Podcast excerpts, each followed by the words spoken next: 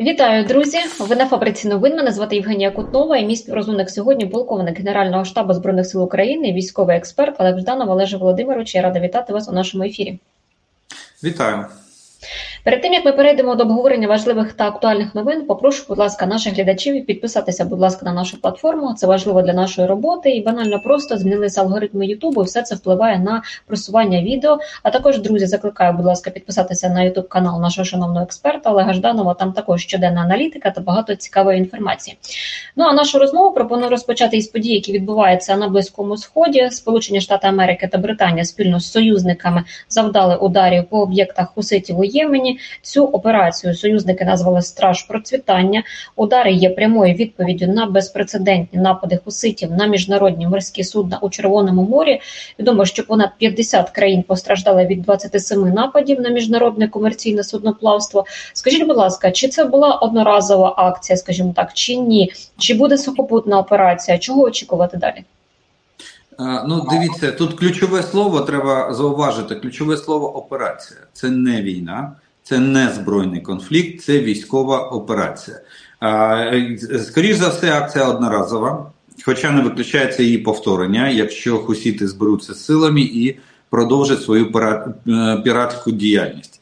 От. А так е, можна вважати, що вона одноразова і е, була проведена саме для того, щоб ну, дати зрозуміти і ну, по-перше, знищити частину о, пиратів, а по-друге, дати зрозуміти, яка буде жорстка відповідь на о, кожний пиратський напад на на цивільні суда, які проходять в Красному морі і здійснюють там о, судноплавство. До речі, треба от мені, як військовому, дуже ну, е, навіть трошки. Е, обідно, обідно стає за те, що бачите, як як воюють Сполучені Штати. Б-2 Спіріт, е, ракети Тамагав, масований ракетно-авіаційний удар, 60, 100 ракет, 60 цілей і і питань нема. От Чому чому з нами не поділитися такі, таким озброєнням, щоб ми могли вирішити швидко власне питання? Так а чому? Як ви? Ну, бачите, зовсім зовсім інший сценарій війни, зовсім е, зовсім інший підхід до до цієї війни е, саме у Білого Дому. Білий дом же ж е, законодатель мод в введенні нашої в ході нашої війни. На жаль. Тобто ми бачимо, що отут політична воля, от і, зокрема, і президента Байдена є так у цьому випадку. А от щодо Так, абсолютно вірно. Да, да. Тут ми бачимо, ага, так тут же ж гроші, там же ж е, комерційні рейси, там же нафта, там же інші інші грузи. Е, це ж е, в це в кінці кінців це ж море виходить на Суецький канал. І е, ми ж розуміємо, яка різниця обхід через е, Кейптаун, через мис мис Доброї Надії е, чи через Суецький канал. Це ж є дві великі різниці е, судноплавства і ціна. Питання виростає. До речі, Російська Федерація колись е, розробляла проєкт арктичного морського шляху і навіть почала будівництво атомних ледоколів для того, щоб зробити е, е, е, цілий рік судноплавство, не зупиняти його на зимовий період, а водити конвої. Тому що через Арктику, як виявилося, навіть ближче, ніж через Суецький канал. Так що там дуже важлива дуже важлива комерційна складова в цих, в цієї операції. Але ж Володимировичу, але ж Іран та Сирія заявили про підтримку Ємену, як і Москва, яка зробила запит термінове засідання Радбезу ООН. Тобто, ми бачимо, тобто, з одного боку блок союзників США, Велика Британія, так Австралія, Бахрейн, Канада та Нідерланди, і інша візла це Ємен, Іран, Сирія та Російська Федерація. Але є ще ж Саудівська Аравія, так яка дозволила через власне свій повітряний простір е, проводити всю цю операцію. Тобто. Йде мова про те, що якщо говорити більш глобально, чи потягнуть, ми бачимо ще одну гарячу точку: чи потягнуть Сполучені Штати війни, якщо буде ескалація, так подальше. Я не буду, щоб я не думаю, що буде ескалація. Дивіться, тут е, чому я кажу військова операція? Тут дистанційно все робиться. немає зіткнення, де в Сірії і в е, точніше в Сірії вже немає військових баз американських в Іраку. Ну, Сполучені Штати будуть відповідати, і ми знаємо, як вони будуть відповідати. Точно так же, як сьогодні вони нанесли удар по хусітам.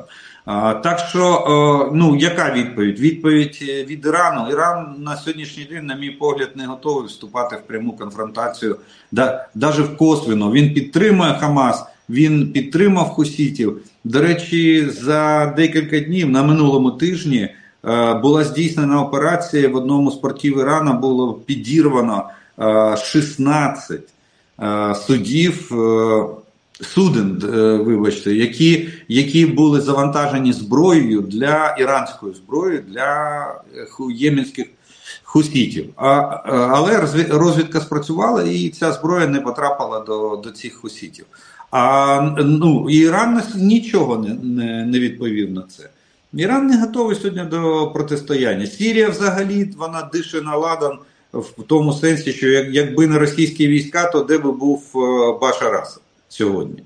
От. Так що те, що вони підтримали, так, і Росія намагається, і пропаганда російська буде намагатися знов таки зробити із мухи слона в тому сенсі, щоб роздути це до неймовірних розмірів і показати, які вони, які Сполучені Штати погані, що вони чинять геноцид е, по відношенню там до єменських хусітів чи інше. І ніхто не і, і ніхто ж не згадує, що хусіти граб, просто грабують займаються пиратством з середньовіччя, е, запроваджують на просторах е, того ж самого Красного моря. Тобто можна зробити висновок, що жодним чином це на е, російсько-українській війні на Україні на допомозі Україні не відобразиться. Так, жодним чином не відобразиться. Ну, по-перше, ми Сполучені Штати і їх союзники використали зовсім іншу номенклатуру зброї. Про томагавки ми навіть не мріємо, хоча іноді іноді їх згадуємо. От. Ну і про Б-50, Б-2 Спіріт теж це стратегічні бомбардувальники. Ми теж е, там там були бомби, там були ракети середньої дальності. От. Ну там не було ні танків, ні артилерії, нічого того, що використовуємо на сьогоднішній день ми. Олеже Володимировичу, 14 січня має відбутися зустріч радників з нацбезпеки та зовнішньої політики у Давосі. Підтвердив цю інформацію президент Володимир Зеленський. Скажіть, будь ласка, які перспективи в принципі реалізації формули миру так на 2024 рік? Чого можна очікувати від цієї зустрічі? І раніше була інформація про те, що ще у грудні в Саудівській Аравії відбулася таємна зустріч. Так, тобто, в мене питання іще полягає в тому, чи завершення війни наразі лежить тільки у військовій площині, чи може бути ще й інший варіант, ну пов'язаний не знаю з політичною площиною чи ні? На жаль, мені мені здається, е, я приходжу до висновки, що немає політичного варіанту закінчення цієї війни. Чому? Тому що ми навіть сьогодні вже м, треба ще розширювати свій кругозор в плані того, що за що воює Путін. Путін воює не тільки за знищення нас як держави і е, як нації, е, і захоплення земель. Ні, Путін воює за новий світовий порядок. І е, він готовий йти в довготривалу війну. Він е, готовий, але він хоче зробити так, щоб Російська Федерація мала свій вагомий вплив на вирішення будь-яких питань в будь-якій точці світу. Ось за що він е, воює. Тому тут е, е, вести розмову про політичне врегулювання вони не погодяться ніколи. Тим більше, що на сьогоднішній день е, вони, е, вони рахують, що вони мають успіх в плані того, що захід слабкий і нерішучий. А вони мають успіх в захопленні 18% території в Україні. І сьогодні ситуація, хоч вони і не можуть просуватися вперед, От, Але але вони доволі доволі міцно, як вони рахують, утримують ту територію, яку вони е, окупували. Казати про економічну складову я би теж на сьогоднішній день не став. Тому що, ну, якщо подивитися останні звіти фінансові і економічні, то е, Європейський Союз наростив е, постачання в рази наростив постачання товарів. Е, різного призначення в країни-партнери е, Російської Федерації. І ми розуміємо, що в цих країнах ринок не не став більшого обсягу. Ми розуміємо, що це в обхід санкцій, Росія закуповує європейські товари тільки тільки через своїх свої країни-партнери. Росія отримує більше мільярда 380 мільярдів доларів на рік отримує Російська Федерація за постачання енергоносіїв. Російська нафта тече сьогодні е, трубопроводом Дружба е, до Угорщини. Ну, про газ я вже мовчу, про нашу газотранспорт. Так що е, казати ні, тут або політична складова на сьогоднішній день неможлива, економічна складова неможлива. Хоча у Заходу, ну, якби це все припинити, а ще заморозити виплати за енергоносії, то я думаю, що економіка Росії схлопнулась би за за декілька тижнів. От. Але Захід Захід на такі е, на такі кроки не йде. І залишається тоді один єдиний спосіб це військова операція на полі бою. Вирішення питання на полі бою. Я уточню так, все ж таки щодо формули мира. Ми бачимо, що до неї доєднуються там інші країни, але але що далі? Ну от ви ж кажете про те, що Дивіться, формула мира е, може бути, е, вона потрібна. Потрібна для того, щоб роз'яснити, щоб потім, коли коли постане питання е, все ж таки припинення вогню, ну в якийсь період після воєнної операції, да, щоб нам що Росія ж буде дорікати в тому сенсі, що ми відібрали ісконно російські землі. Вони ж повключали, вони ж переписали Конституцію, вони ж повключали ці землі в, в, е, в свою територію. Так от, для того, щоб не було таких е, незрозумілих питань від е, і решти країн світу, ми повинні сьогодні донести до всього світу, що є, е, що є основою для існування будь-якої держави. Це поважання, е, повага до кордонів. Є кордони, вони є священними, вони є недоторканими ті кордони, які затверджені. Якщо кордони не е, не, не согласовані і не затверджені, то виникає що? Війна між двома сусідніми державами. Що і почалося е, фактично і почалося е, у нас з Російською Федерацією. Так що формула мира потрібна, і те, що вона починається з пункту виводу, повного виводу російських військ з нашої території в кордонах всесвітньо визнаних кордонах. До речі, Росія ж е, визнала це. Ми ж демаркували лінію кордону з Російською Федерацією майже повністю, майже на 100%. В тому числі і Керченську протоку. Вони визнали, що фарватер знаходиться на нашій території, і вони платили нам за за кожен прохід по Керченській протоці, вони платили нам гроші за це. От. Так що то я не бачу військовий шлях, на мій, на мій погляд, це єдиний шлях на сьогоднішній день. Якщо говорити про перспективи цього року, президент Володимир Зеленський каже, що у 2024 році Україна має завадити російським окупантам підготуватися до нового потужного контрнаступу, не дати заморозити конфлікт, не дати можливість Росії підготуватися і закінчити війну ще до того, як Росія підготується. І він говорить про те, що витримати 2024 рік це витримати війну. Чи можна тоді говорити і зробити висновок про те, що саме цей рік буде вирішальним у російсько-українській війні? Ну, він не стільки вирішальний, скільки він може бути переломний. Е, переломний е, цей рік може бути переломним е, в плані ведення війни. Зараз ми дивіться, ми фактично перейшли до позиційної війни. Да, Росія намагається ще там тиснути, і такі повзучий наступ вони на окремих там ділянках здійснюють, але невеликий, навіть не тактичного масштабу, а такий місцевого масштабу, можна сказати. От. Но но йти вперед на вели, на велику наступальну операцію, ну навряд чи вони сьогодні на сьогоднішній день е, здатні. Але і ми не здатні сьогодні піти у наступ е, щодо звільнення наших територій. Тож ситуація дійсно така патова, я би сказав, не тупікова, ну патова ситуація. Е, і е, все залежить від е, від наших партнерів. От, От зараз, до речі, переломне чому? Не тільки тому, що ми можемо переломити ситуацію на полі бою на нашу користь. Ми її могли переломити і в 23-му році. А от е, переломний в, в зміні е, в зміні парадигми для наших партнерів повинно було переосмислення всього того, що політики, зовнішньої політики наших партнерів в, бік того, що е, Росію треба зупинити, або інакше вона сама не зупиниться. От це перелом, е, я рахую, головний перелом. І е, на підставі цього я думаю, що західні партнери все ж таки приймуть рішення, що головне це, це дати можливість Україні перемогти Російську Федерацію на полі бою. Тоді є шанс на встановлення більш-менш гарантованого гарантованої безпеки у світовому у світі, ну принаймні на євразійському континенті.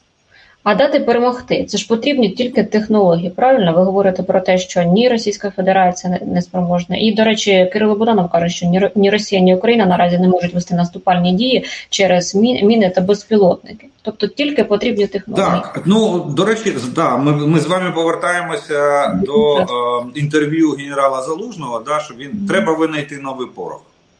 Оцей новий порох це і є технологія технології, які сьогодні дадуть можливість е, отримати перевагу на полі бою.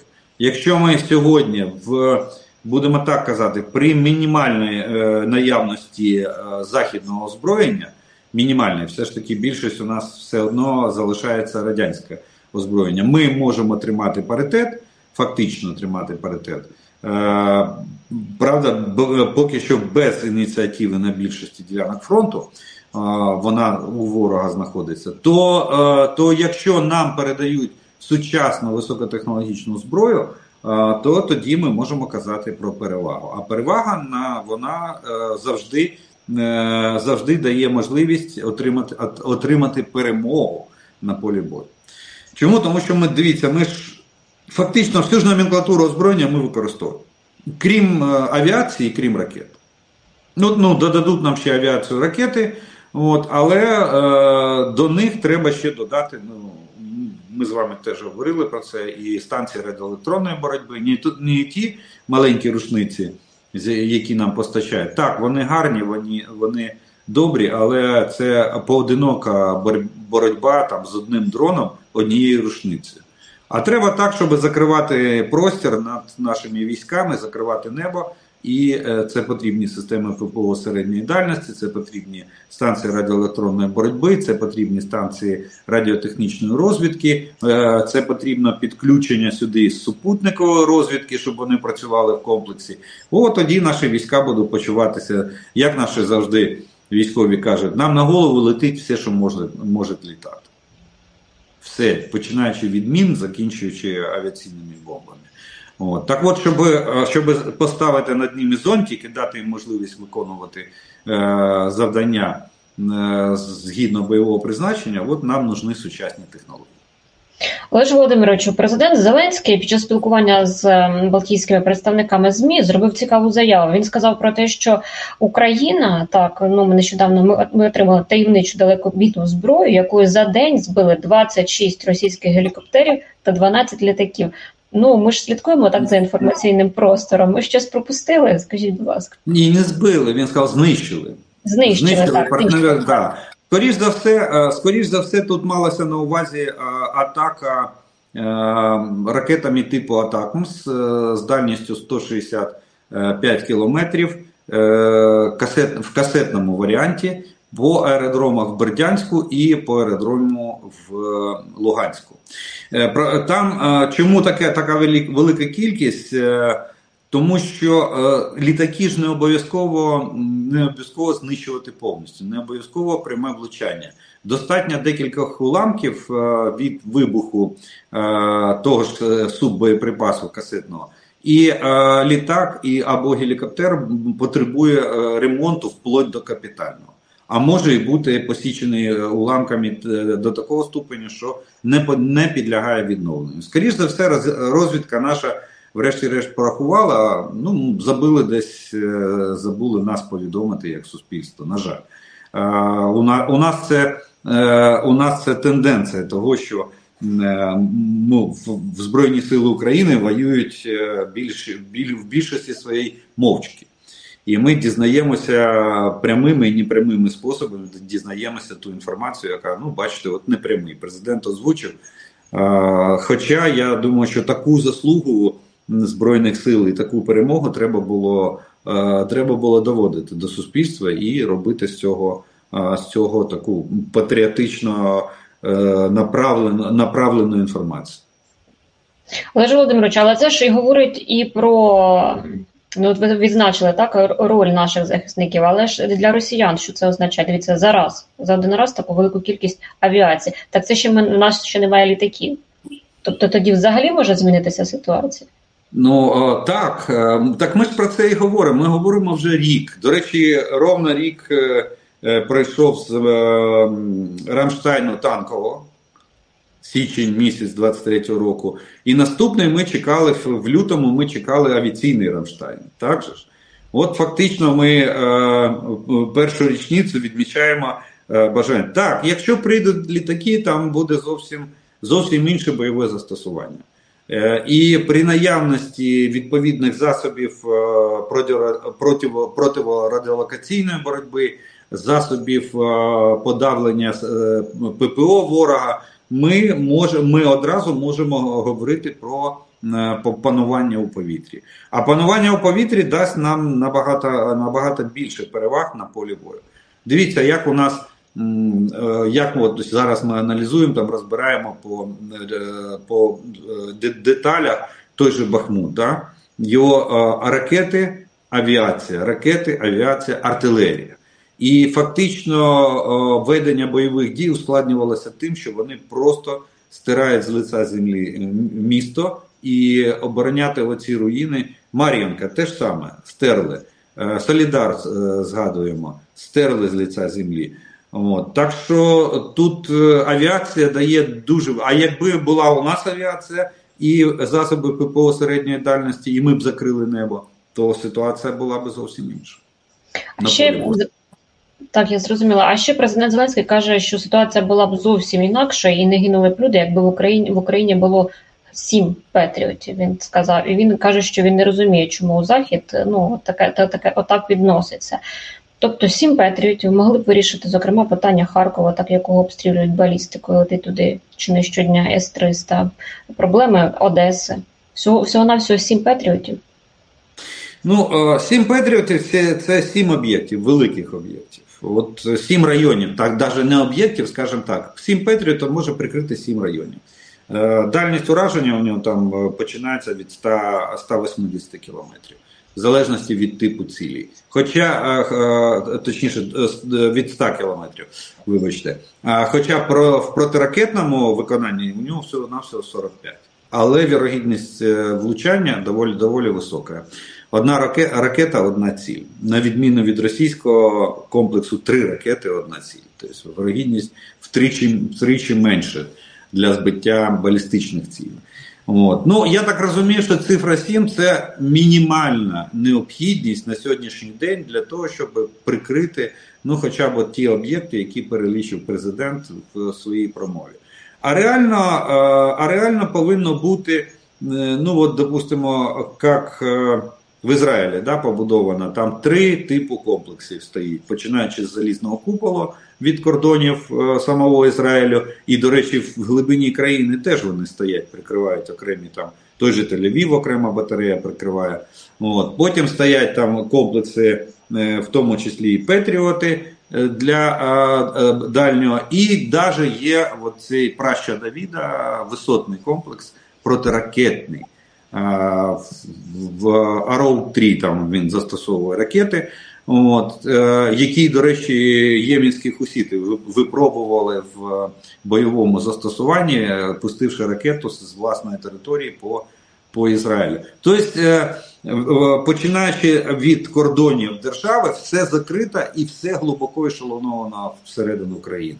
І тоді вирогідність е, прориву такої такої щільної оборони вона фактично зводиться к нулю. Оце, до речі, і було б те, що ми казали на початку війни, закрити нам небо. От саме це. Ну, сьогодні, бачите, чому так, е, на мій погляд, чому вони так поводяться, партнери? Тому що ну, фактично той мінімум, який вони могли, могли так, е, будемо казати, безболезненно віддати нам, вони вже фактично віддали. А далі треба вирішувати головне питання для них це е, ліфти в стратегічний запас. І тут і тут питання, що робити? Або замовля... робити оборонзамовлення і чекати, поки ВПК це виробить, і віддасти, і віддасти, і віддати Україні передати. Ну це час. Ми не можемо чекати, тому що війна не чекає.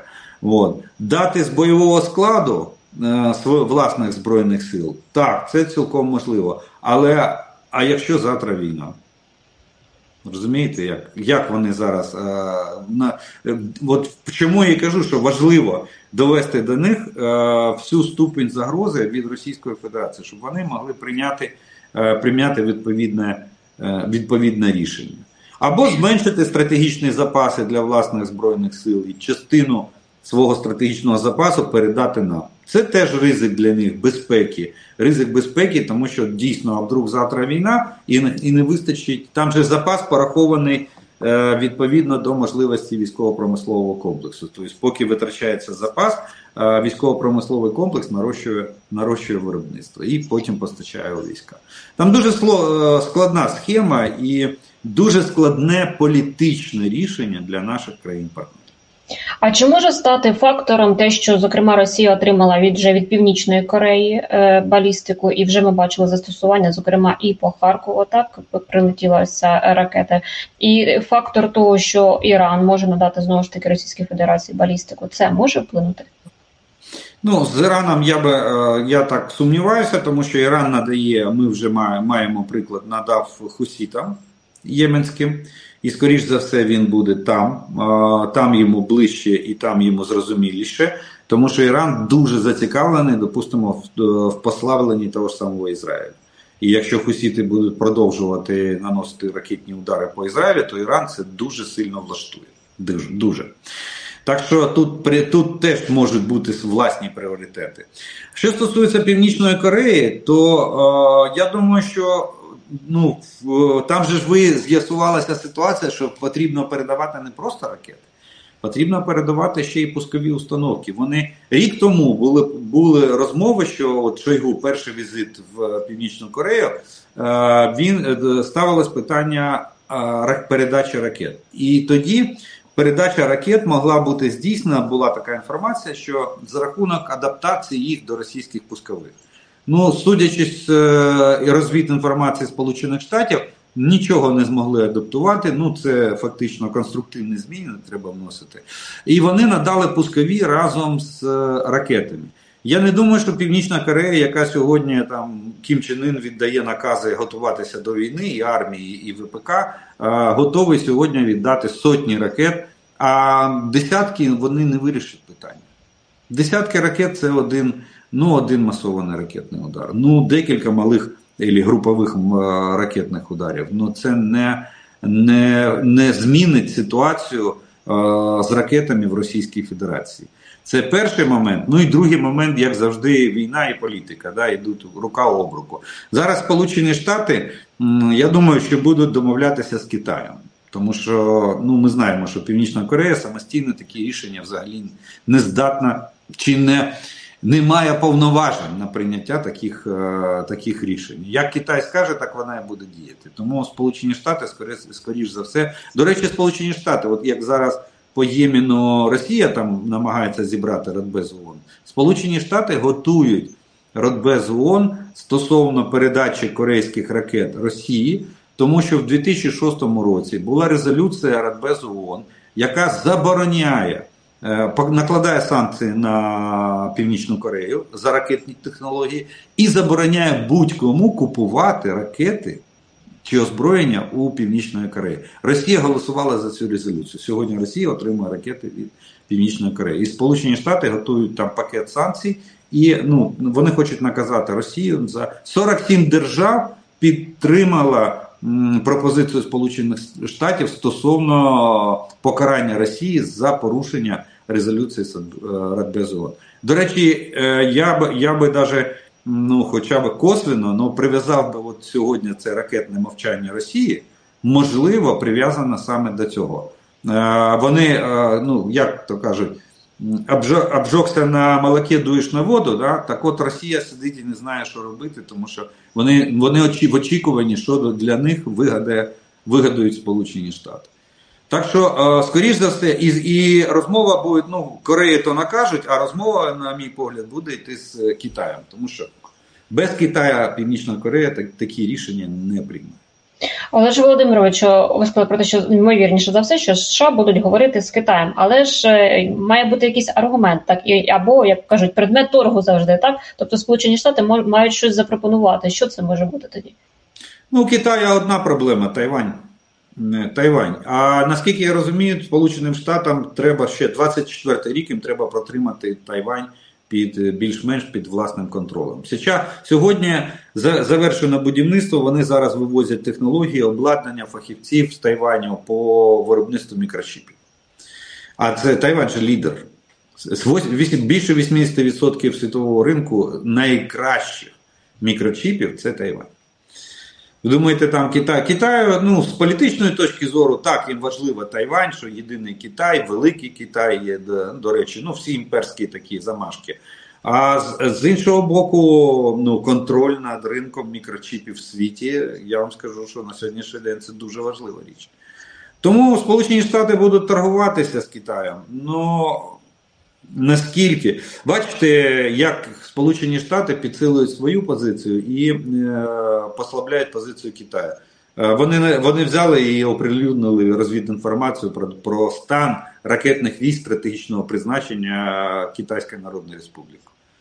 І сьогодні Кім Чен, Кім, е, е, Кім Чен е, Сі Цзепінь змушений проводити аудит незалежними невійськовими організаціями для того, щоб зрозуміти реальну картину або підтвердити, або це спростувати. Американці за цим спостерігають. Да? Ну при цьому що Китай скаже? Ми вас ракетами закидаємо, а американці скажуть, та ви спочатку воду злити і паливо туди залити ракетне.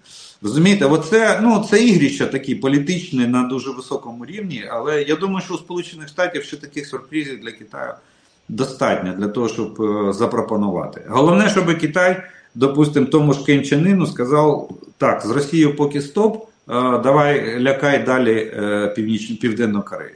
Що він, до речі, сьогодні робить?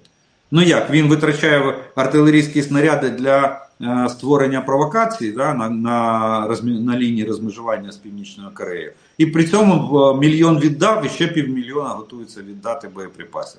А, а чим він воювати зібрався? І те ж саме по ракетах. Він пускає ракети, лякає там Південну Корею, Японію, Сполучені Штати. А якщо а якщо він ці ракети е, віддасть Російської Федерації, чим він буде воювати? Гвинтівками часів Другої світової війни? Добре, Олеже Володимировичу, будемо слідкувати за подіями, але перед цим, будь ласка, традиційно три бліт запитання, якщо дозволите. Скажіть, будь ласка, військові Російської Федерації скидують випадково бомби на свої міста від недостатньої підготовки та втоми? Ні, це е, це технічний стан авіації. Бомби зриваються з підвісів і просто падають. Пілот навіть, навіть не може контролювати цей процес. Так що це це говорить про технічний стан самої авіації. Є можливо, можливо, вибачте, можливо, ще підготовка техніків, але, на мій погляд, технічний стан. ЄС має сформувати власну власну об'єднану армію? Ну, вони рано е, мають. До речі, це один із перших пунктів е, в документах, які е, готувалися для об'єднання Європи як єдиного політичного економічного союзу створення сил е, об'єднаних сил безпеки на е, в Європейському Союзі. Рано чи пізно вони вони це зроблять. Ну я вам скажу так, що це буде е, смерть НАТО. Тому що годувати дві армії ніхто не, не ще не ще таких прикладів не було. Ніхто не зможе. А чи може тоді це бути запобіжником на випадок приходу Трампа? Ну ні, запобіжником е, приходу Трампа навряд чи це це може бути. Е, у Трампа там власні. То, що Трамп е, говорив про те, що ми. До речі, ви дивіться, як Сполучені Штати захищають НАТО. Вони навіть Конгрес Сполучених Штатів прийняв окремий закон, який забороняє президенту Сполучених Штатів приймати рішення щодо виходу з Північно-Атлантичного альянсу. Вони розуміють, як тільки е, альянс або розвалиться, або е, е, Сполучені Штати з нього вийдуть, на, на наступний день захлопнеться дверцята у Європу. Вікно в Європу просто зачиниться. І Сполучені Штати опиняться за бортом. І е, їх вага на світовому олімпі політики буде буде дорівнюватися фактично нулю. Тому вони вони просто тримаються зубами, тримаються за цей альянс. А Європа розуміє, що ну ще ж Наполеон сказав, що ліпше кормити хто не хоче кормити власну армію, то буде кормити чужу. Так от вони сьогодні Європа саме в такій в такій, в такій ситуації, що вони змушені кормити НАТО, а, тому що у них немає, немає власних об'єднаних сил безпеки в Європі. Якщо не зупинити Путіна в Україні, зіткнення з НАТО неминуче? Так. Вся вся Східна Європа буде бу, Путін буде намагатися її завоювати. В який спосіб, ну тут уже важко сказати. Хоча я думаю, що військовий не буде основний спосіб. Саме військова загроза буде змушувати е, віддати е, під вплив Росії е, країни бувшого соціалістичного табору. От, ну, як Путін і казав, на на кордони 97-го року НАТО повинно відступити, і вся Східна Європа це зона впливу Російської Федерації. Ну, Радянський Союз, версія 2.0. Так що він ні, він не зупиниться.